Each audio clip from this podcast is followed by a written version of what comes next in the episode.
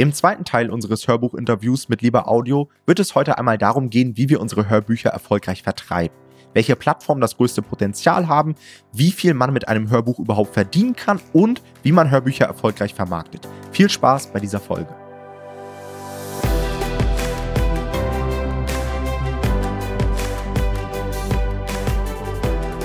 Dann lasst uns mal zum Thema Hörbuchvertrieb kommen. Und das ist so eine Baustelle, glaube ich, für viele Self-Publisher da draußen. Da gibt es auch sehr, sehr viele Mythen da draußen. Und wir wollen einfach mal so ein bisschen für Klarheit sorgen. Und die erste Frage, äh, die ich hätte, ist folgende. Habe ich als Self-Publisher aktuell überhaupt noch die Möglichkeit, den Vertrieb selbst zu übernehmen? Also ich zum Beispiel habe es damals so gemacht, ich habe äh, mir über ACX, ACX ist so die Produktionsplattform von Audible, einen Account erstellt musste da so ein bisschen tricksen. Ja, ich habe mir da irgendwo ein Postfach in den USA gemietet und ein Bankkonto und konnte mir das dann eröffnen. Ich glaube, heutzutage ist es nicht so einfach. Gibt es da überhaupt irgendwelche Möglichkeiten oder muss man eigentlich immer über ähm, quasi Fremdanbieter, Distributoren gehen? Also zunächst einmal möchte ich deine Aussage nochmal kurz korrigieren, weil da gibt es die größten Missverständnisse. ACX mhm. ist die Plattform von Audible.com. Mhm. Weil viele uns auch anschreiben und sagen, oh, ihr seid doch Audible. äh, nee. also genau, ACX und Audible kommen. Das ist so, da musst du einen Steuersitz in den USA haben oder vergleichbares äh, Firma, äh, Steuernummer und so weiter. Du kannst als Self-Publisher in Deutschland durchaus einen Direktvertrag mit audible.de machen, wenn du ein Verlag bist. Also in dem Moment, wo du mehr als fünf, sechs, zehn Hörbücher herausbringen möchtest, kannst du durchaus, ne, giltst du als Verlag, hast ein Gewerbe im besten Fall und dann kannst du bei Audible anfragen. Früher haben die, glaube ich, fünf Produktionen als Voraussetzung anberaumt. Ich weiß nicht, ob das noch aktuell ist. Und wenn du, wenn du keinen äh, Audible Direktvertrag hast, kannst du Hörbücher über Fire und Xingxi oder eben halt über uns in den Vertrieb bringen. Also wir vertreiben ja durchaus auch fertiggestellte Hörbücher, die eben nicht von uns produziert wurden, sondern von Autoren oder externen halt. Ähm, die nehmen wir auch in den Vertrieb. Also Fire, Xingxi und Lieber Audio, das sind so die drei bekanntesten in Deutschland. Okay, das heißt, wenn ich als Verlag aufgestellt bin und vielleicht sage, hey, ich habe hier schon irgendwie zehn Projekte im Portfolio, von fünf davon möchte ich jetzt mal ein Hörbuch produzieren lassen, dann kann ich schon Direktvertrieb machen, auch über Audible. Falls nicht, falls ich das einfach mal antesten möchte, kann ich dann eben zum Beispiel über euch oder andere Plattformen gehen. Okay, spannend. Ich habe euch, ich habe auf eurer Webseite gelesen, dass ihr über Bookwire das Ganze dann vertreibt in über 50 Shops. Was heißt das genau und äh, was kann ich mir unter 50 Shops vorstellen? Ja, Bookwire ist unser Vertriebspartner. Das heißt, wir haben unseren Vertrieb aufgeteilt. Das kam einfach daher, weil wir früher nur produziert haben. Irgendwann kamen die Autoren dann auf uns und haben gesagt, was soll ich denn jetzt mit diesem Hörbuch machen? Dann haben wir gedacht, okay, dann übernehmen wir auch den Vertrieb und hatten einen Direktvertrag mit Audible. Und dann kamen immer mehr Anfragen, ja, sag mal, ich würde aber auch gern, dass das überall erhältlich ist, weil immer mehr Plattformen kamen. Und dann haben wir uns Bookwire ähm, oder nach einem Vertriebspartner gesucht und äh, Bookwire ausgesucht. Und Bookwire ist eine letztendlich auch ein Distributor, Hörbuchdistributor, der das Hörbuch vertreibt, in alle Shops bringt. Ähm, und die arbeiten aber nur mit Verlagen zusammen. Das heißt, wir sind bei Bookwire in der Funktion des Verlages und ja, letztendlich wie ein Vermittler, ne, könnte man sagen. Also wir nutzen Bookwire als Plattform, damit eben das Hörbuch auf allen Streaming-Plattformen erscheint und in allen Shops eben außer Audible. Mhm. Und wenn man sich diese ganzen Shops einmal anschaut, wenn ihr da so ein Top-3-Ranking aufstellen müsstet, was sind so die drei größten Plattformen, jetzt rein von dem Potenzial, da Hörbücher zu vertreiben? Vielleicht noch mal ein Vorteil von Bookwire, den wir haben. Wir können über Bookwire halt mehr weniger tagesaktuelle Umsatzzahlen bekommen von allen Shops und Streaming-Plattformen, was wir bei Audible halt nicht haben. Mhm. Bei audible.de. Das ist halt der coole Vorteil daran. Genau, und die größten Shops, das hängt so von der Zielgruppe ab. Also wir haben zum Beispiel, wenn du halt in die Belletristik gehst, dann ist wahrscheinlich dein größter ähm, Shop oder deine beste Einnahmenquelle Bookbeat. Mhm. Bookbeat ist eher so die jüngere Zielgruppe und eher Frauen und halt Belletristik, Romane, äh, Liebesgeschichten. Audible hat 80 Prozent der Umsätze drin. Das ist sowieso die größte Einnahmequelle. Das ähm, sehe ich auch noch nicht, dass sich das irgendwann ändert. Und darüber hinaus kann entweder Thalia, wenn Thalia zum Beispiel eine Promo-Aktion macht für dein Hörbuch, dann kannst du davon ausgehen, dass die Umsätze richtig nach oben schießen. Und jetzt ganz neu macht Apple Books ziemlich viel. Wir haben ein aktuelles Hörbuch, das ist letzten Monat, Monat gelauncht worden und da sind die Apple Book-Einnahmen echt extrem hoch. Ich glaube, weil die gerade irgendwie vielleicht auch Promos machen intern, weil die gewechselt haben von iTunes, Apple Music zu Apple Books jetzt für Hörbücher. Also grundsätzlich ist Thalia, also Audible, Thalia, Bookbeat, Spotify und Apple Books so mehr oder weniger so die, die am meisten Umsatz generieren. Gerade bei Sachbüchern und Ratgebern. Ich wollte gerade nach Spotify fragen. Ähm, wie ist es bei Spotify? Da wird es doch wahrscheinlich genauso wie bei Musik auch nach Streams einfach bezahlt, oder? Also ich schätze auch wahrscheinlich nicht so richtig gut, oder? Ist es bei Hörbüchern anders bei Spotify? Oh, Jonathan, das ist Spotify versus Audible, so das äh, Thema, was, was allen Kopfschmerzen bereitet. Also bei Spotify wirst du bezahlt pro angehörtem Track. So bei Musik ist es ja ganz einfach. Du hast halt einen Musiksong, hörst meistens ja auch eine ganze Playlist, ne? Und der Künstler wird äh, mit 0,003 Cent, glaube ich, drei oder vier Cent pro angehörtem Track bezahlt und dieser Track, Track muss mindestens zehn Sekunden gehört werden. Mhm. Genau, bei Hörbüchern ist es so, dass das Hörbuch, die einzelnen Kapitel in drei Minuten lange Tracks eingeteilt werden um so viele halt eben und nicht zu lange Audiodateien zu haben. Das heißt, wenn dein Hörbuch normalerweise 30.000 hat, wie viele Kapitel sind das dann vielleicht 20? Dann wird jedes Kapitel nochmal in drei Minuten Tracks eingeteilt. Okay. Und dadurch ergibt sich halt diese längere Verweildauer auf deinen Tracks und du bekommst halt mehr ausgezahlt ich merke, ich, ich kenne es nur von mir selber, dass ich Spotify, also da kann ich auch gleich noch einen Tipp geben, weil ich finde Spotify halt zum Hörbücher hören ja katastrophal, wie wahrscheinlich jeder, weil man sich bis heute fragt, warum sie das eigentlich nicht gut hinbekommen, so wie sie es ja auch bei Podcasts hinbekommen, dass sie sich merken können, wo ich bin in dem Hörbuch. Äh, da kleiner Tipp, es gibt äh, ein Programm und ich hoffe, das, also das hat, glaube ich, keine Auswirkung auf die Streams im Endeffekt. Es gibt ein Programm, das heißt Erie, beziehungsweise eine App, die verbindet sich mit dem Spotify-Account und macht genau, also quasi hat eine Oberfläche wie Audible, greift aber auf Spotify zu und äh, löst genau dieses Problem. Nur für alle, die genau das gleiche Problem haben wie ich, dass sie nicht gerne Hörbücher über oh, Spotify hören. Cool. Aber eigentlich wollen wir ja gar nicht, dass Hörbücher über Spotify gehört werden. Kann ich mir gut vorstellen. also meiner Meinung nach, also Audible ist für mich äh, noch äh, so das fairste Bezahlmodell, ne? die fairste Einnahmequelle für Autoren. Apple Books zieht wohl anscheinend jetzt nach, wenn die das so weitermachen, dann kann ich mir das auch als gute Einnahmequelle vorstellen. Ähm, aber das ist noch so die letzte Hoffnung, dass Audible bitte nichts an seinem Geschäftsmodell ändert, was ja leider jetzt auch passiert in den USA. Also leider in Anführungsstrichen, weil ich weiß noch nicht, wie sich das auswirken wird auf die Zukunft, aber die ziehen ja jetzt auch mit einem Flatrate-Modell nach. Ah. Und da bin ich sehr gespannt, wie das in Zukunft sein wird. Okay, spannend. Ich weiß auch noch von damals, dass es immer so eine Unterscheidung war, dass du Audible Exclusive sein kannst und dann hast du, glaube ich, irgendwie 40 Prozent bekommen. Oder du gehst halt wide und sagst, hey, ich kann das auch noch auf Spotify hochladen und so weiter. Und dann bekommst du, glaube ich, auf Audible nur noch 25 Prozent. Lohnt sich das überhaupt, das zu machen? Oder kann ich nicht lieber sagen, hey, ich bin irgendwie Audible Exclusive? Also ich weiß nicht, ob das bei euch genauso ist. Ich kenne das nur von ACX. Weil gerade wenn ihr sagt, hey, 80 Prozent kommt über Audible, dann denke ich mir halt, okay, dann veröffentliche ich halt nur noch über Audible. Wenn ich natürlich sage, ich will möglichst viele Leute erreichen, ne, weil ich irgendwie Leads generieren möchte oder meine Brand aufbauen möchte, dann ist vielleicht Spotify und so gar nicht so verkehrt, weil die Leute das ja sowieso in ihrem Abo mit drin haben. Wie steht ihr dazu? Also dieses ähm, 40-25% Modell ist nur ACX bezogen. Das mhm. ist nicht ähm, das Modell von Audible. Wir verdienen mit Audible.com sozusagen mehr als bei ACX, so gesehen. Also die Bedingungen sind besser. Wir dürfen nicht so viel darüber sprechen.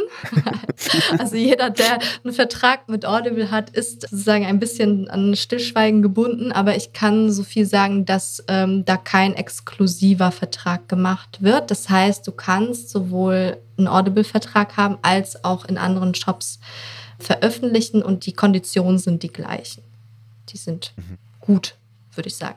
Dann lass uns mal eintauchen in diese ganzen Vergütungsmodelle, denn das hattest du ja auch schon mal angeteasert. Audible wechselt vielleicht schon auf so ein All-You-Can-Eat-Modell, so nach dem Motto.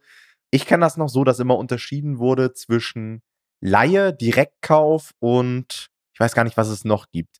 Ähm, momentan ist das noch so, oder? Dass, dass es da verschiedene Modelle gibt? Genau, also es gibt einmal den Direktkauf, das heißt, so wie Audible zum Beispiel, der bietet ja zwei Modelle. Audible, ähm, bei Audible kannst du das Hörbuch direkt kaufen, gegen, also du bezahlst praktisch dann deine 1995 und kriegst das Hörbuch. Das kannst du zum Beispiel auch über Thalia oder Weltbit, ne, alle Hörbuchshops gibt es ja dieses Direktkaufmodell. Oder es gibt auch das Abo-Modell, das klassische wie Audible. Also du zahlst 9,95 Euro und kannst dann halt per ein Guthaben oder kriegst zwei halbe Guthaben oder so und kannst dann ein Hörbuch hören. So, ich, das ist halt ähm, das äh, Abo-Modell von Audible. Und dann gibt es noch die Flatrates. Das heißt, wie zum Beispiel Bookbeat.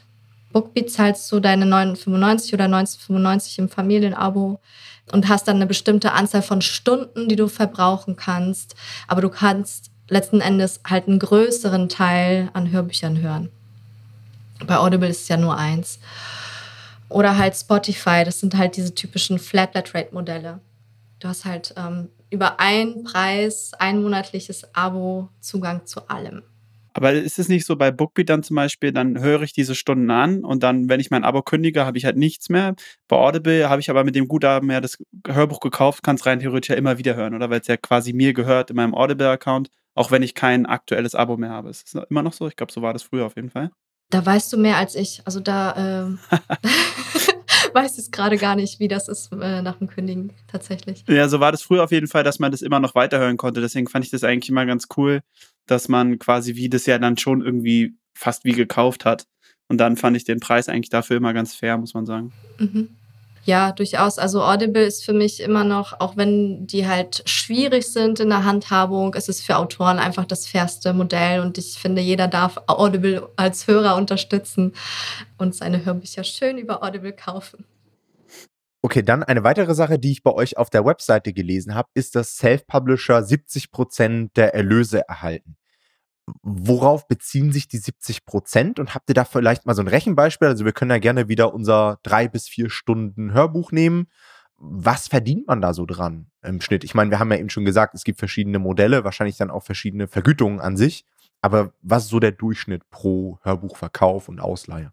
Also wenn wir bei den Umsätzen sind, dann hängt es jetzt davon ab, wie teuer ein Hörbuch ist.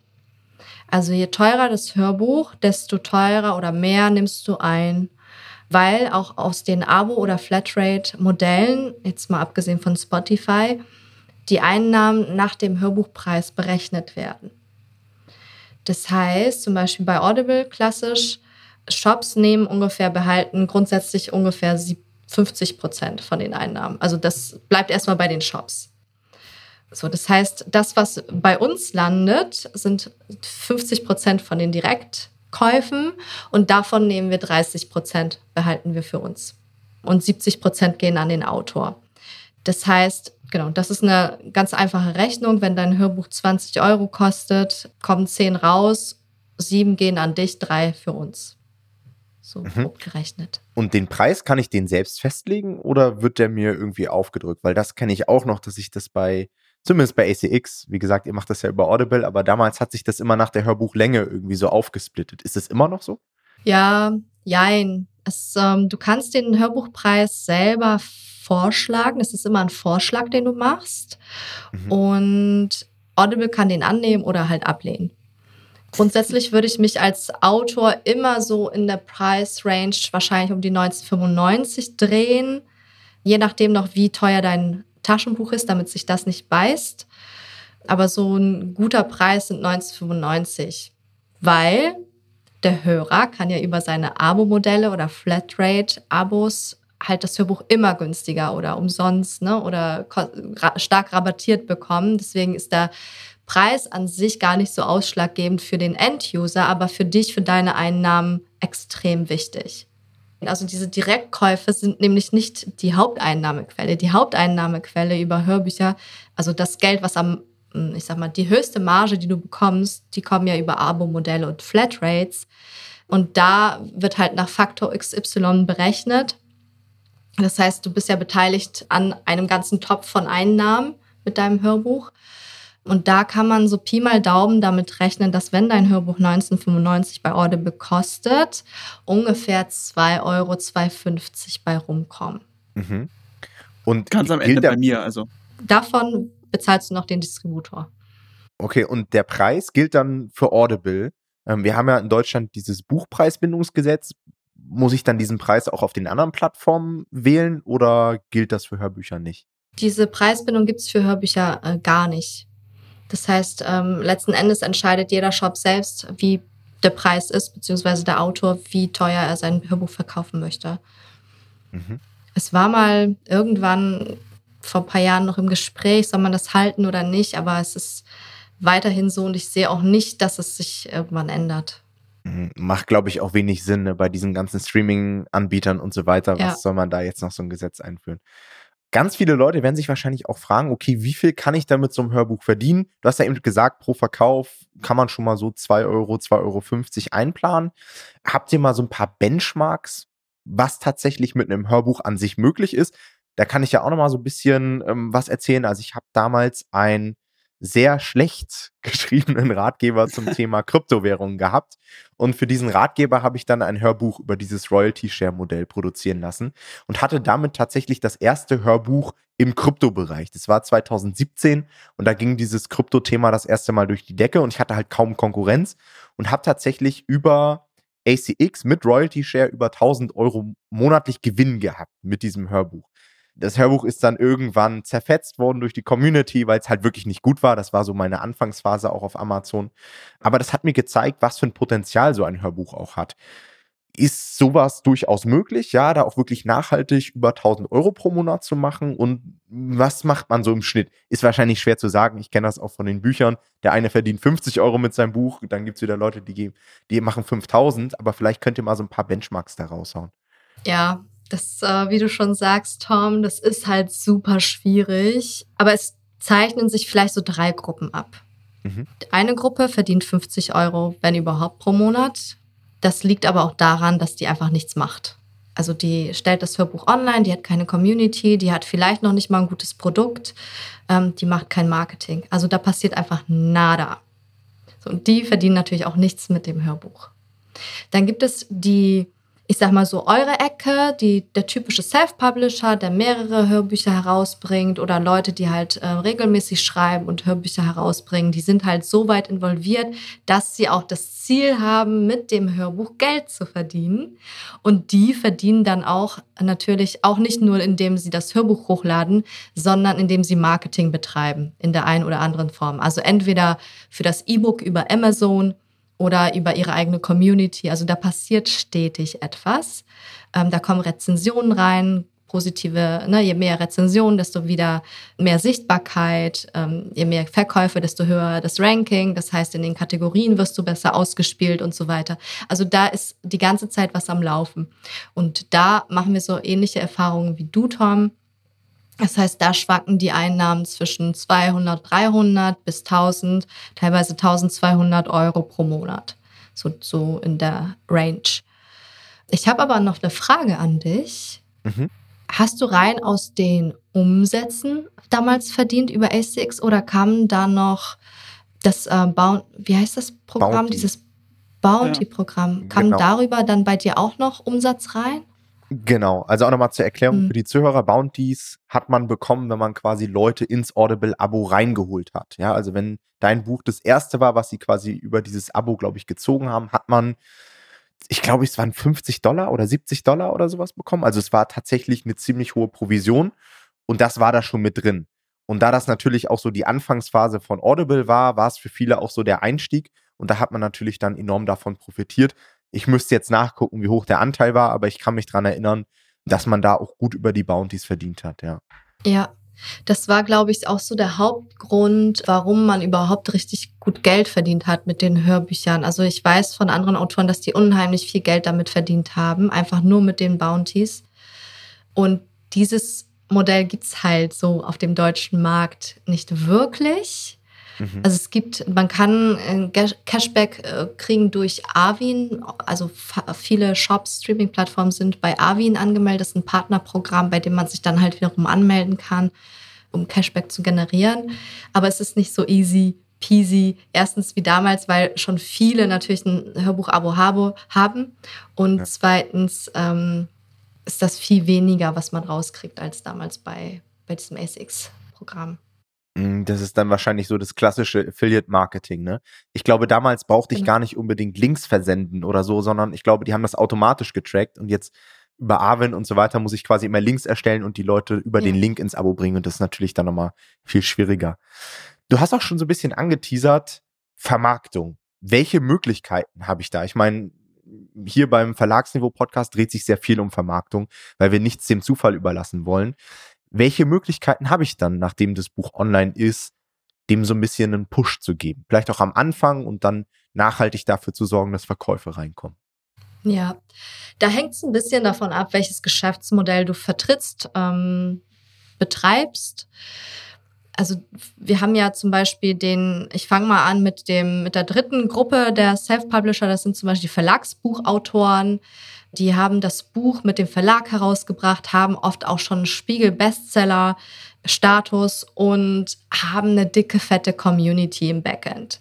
Ja, das heißt, wenn sie ein Hörbuch herausbringen, müssen die fast nichts mehr machen, außer die Community, also mit der Community gemeinsam launchen. Das kostet natürlich auch viel Arbeit, ja. Im besten Fall bindest du noch dein ganzes Netzwerk mit ein und ähm, da gibst du ja praktisch kein Geld aus für dein Marketing, weil du ein sehr starkes Netzwerk und eine sehr starke Community hast. Und dann läuft das Ding. So bei dem, ich sag mal, typischen durchschnittlichen Self-Publisher, der hat nicht diese riesen Community, der muss sich diese erst irgendwie aufbauen. Und da kommt es halt ein bisschen auf dein Geschäftsmodell drauf an. Ne? Bist du jetzt ein Experte? Bringst du das Hörbuch über Audible heraus oder bringst du das äh, Hörbuch eventuell mit deinem Buch über ein, ähm, wie heißt das, Free Shipping Plus äh, Modell heraus und baust dadurch deinen Upsell oder deinen Funnel auf? Wenn es jetzt darüber läuft, ist es, ich weiß nicht, wie häufig das bei euch vorkommt, dann ist das ein anderer Vertrieb und andere Marketing als jetzt über Audible. Und ähm, dieses klassische Audible Amazon Hörbuchvertrieb, da gibt es leider nicht so viele Möglichkeiten, Werbung zu schalten für Hörbücher. Also du kannst ja auf Amazon einfach da, wo die Zielgruppe ist, da kannst du für das E-Book Werbung schalten. Du kannst aber nicht für das Hörbuch Werbung schalten. Mhm. Ähm, du kannst auch nicht über die Shops, andere Shops wie Thalia oder Audible Werbung schalten. Das heißt, du bist beim Hörbuch sehr eingeschränkt. Deswegen empfehlen wir immer grundsätzlich für das E-Book Werbung zu machen, weil dadurch ziehen auch die Verkäufe vom äh, Hörbuch nach. Und wir empfehlen, möglichst viele Rezensionen zu generieren, wie beim Buch halt einfach, einfach auch.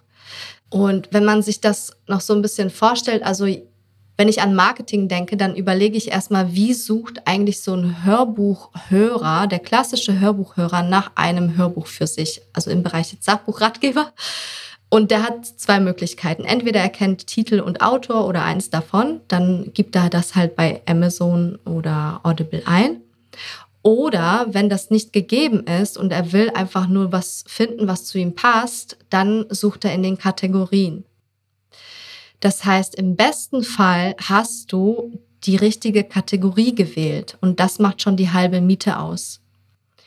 Was Audible zum Beispiel gar nicht macht, ist Keywords.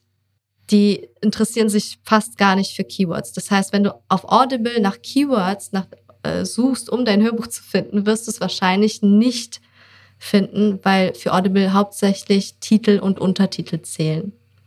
Mhm. Äh, und die richtige Kategorie. Das heißt, mit diesen drei Punkten hast du eigentlich schon die halbe Miete drin. Wenn du dafür sorgst, dass du gute Rezensionen reinkriegst, dann rankst du höher. Und jetzt hast du halt einfach die Möglichkeit, ähm, Werbung für das E-Book zu machen. Dann zieht das Hörbuch nach. Und natürlich Netzwerken. Also das klassische Influencer-Marketing ist für Hörbücher, glaube ich, das ähm, momentan noch das beste Marketing überhaupt. Okay, dann lasst uns mal abschließend nochmal so auf meine Kritikpunkte zu sprechen kommen. Denn ich habe mich ja bewusst dagegen entschieden, weiter Hörbücher zu veröffentlichen.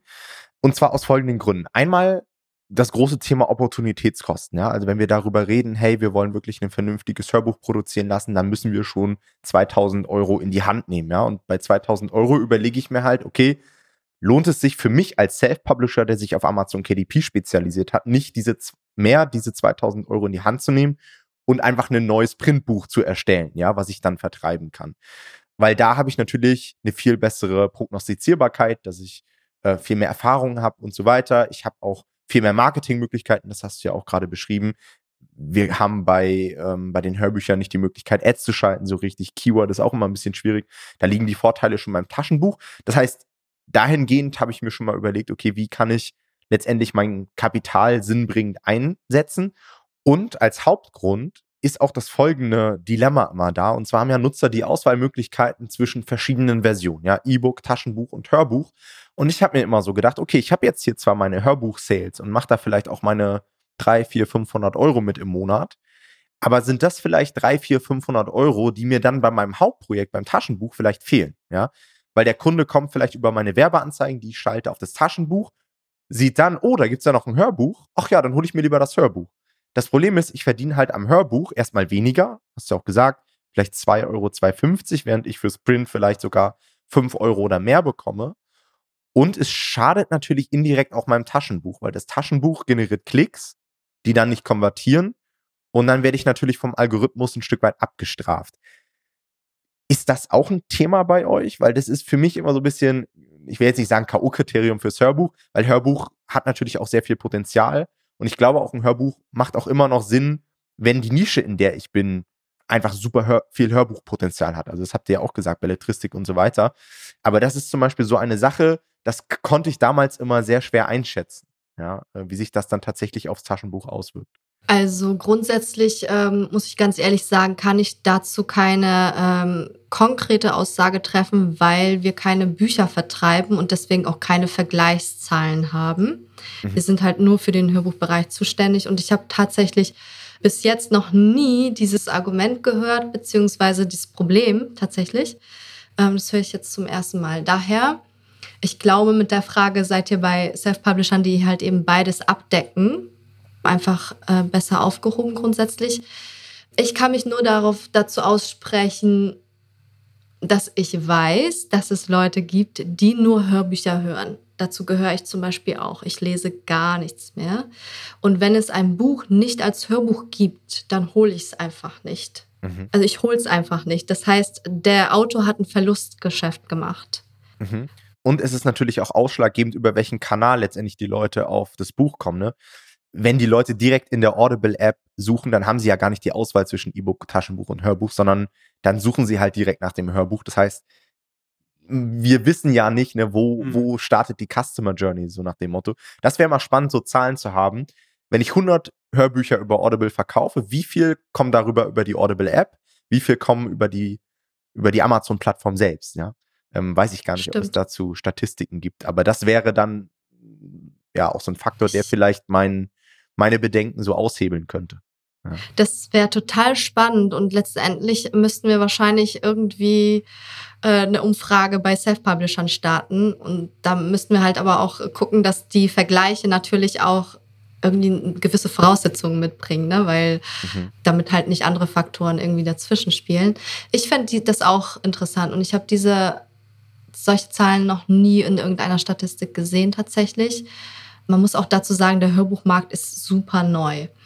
Und ähm, ich kann mir auch durchaus vorstellen, dass deine Sorgen auch berechtigt sind, weil eben die, Zielgruppe Hörerschaft einfach immer wächst. Und wenn sie die Möglichkeit haben, zwischen Taschenbuch und Hörbuch zu wählen und sie lieber hören als lesen, dann werden sie halt eben eher das Hörbuch nehmen.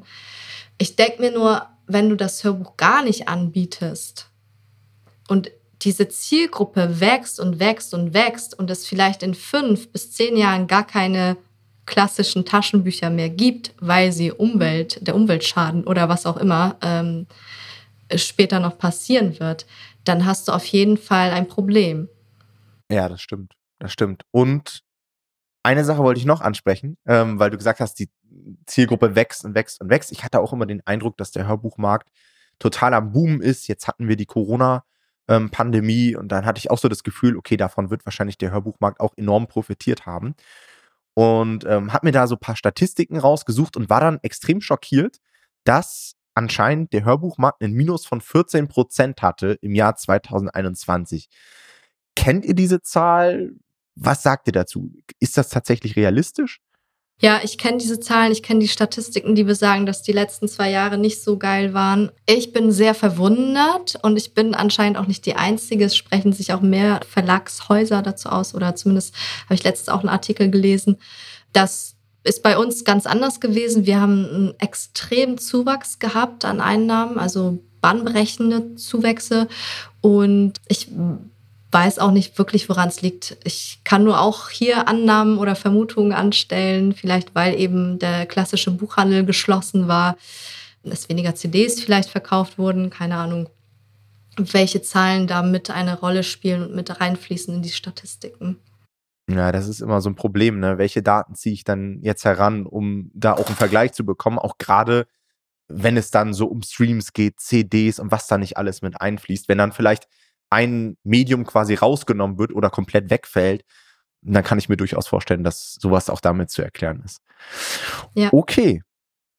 Dann sind wir soweit durch. Wie kann ich jetzt genau mit euch zusammenarbeiten? Was muss ich dafür tun? Ich meine, eure Website und so weiter packen wir hier auf jeden Fall mit in die Show Notes. Aber vielleicht habt ihr ja so ein Standardprozedere, wie man am besten auf euch zukommt, wenn man jetzt ein Hörbuch irgendwie produzieren möchte oder über euch vertreiben möchte. Genau, einfach auf unsere Startseite gehen und dann wirst du abgeholt. Entweder du möchtest mit uns gemeinsam produzieren, dann äh, kannst du eine Anfrage über ein Formular abschicken oder du hast schon ein fertiges Hörbuch, dann kannst du auch ein Formular abschicken. Dann landet das bei den jeweiligen richtigen Ansprechpartnern. Oder du hast Fragen, dann schreib uns einfach auf info@liebeaudio.de. Also Produktion und Vertrieb, das sind die Dinge, mit denen man mit uns arbeiten kann. Alright. Dann vielen, vielen Dank, ja, für dieses tolle Interview. Vielen Dank, dass ihr euch die Zeit genommen habt. Euch natürlich auch allen wieder vielen Dank fürs Zuhören. Falls ihr noch weitere Fragen habt, ja, wie immer, ihr könnt gerne unserer Facebook-Community beitreten. Link dazu findet ihr wie immer in den Show Notes. Da können wir vielleicht auch so ein bisschen diskutieren unter unserem Folgenpost. Habt ihr Erfahrungen mit Hörbüchern gemacht? Habt ihr vielleicht sogar noch weitere Fragen? Haut das gerne mal rein. Ansonsten vielen Dank fürs Zuhören. Bis zum nächsten Mal. Macht's gut. Ciao, ciao. Ciao. Bis dahin. Ciao.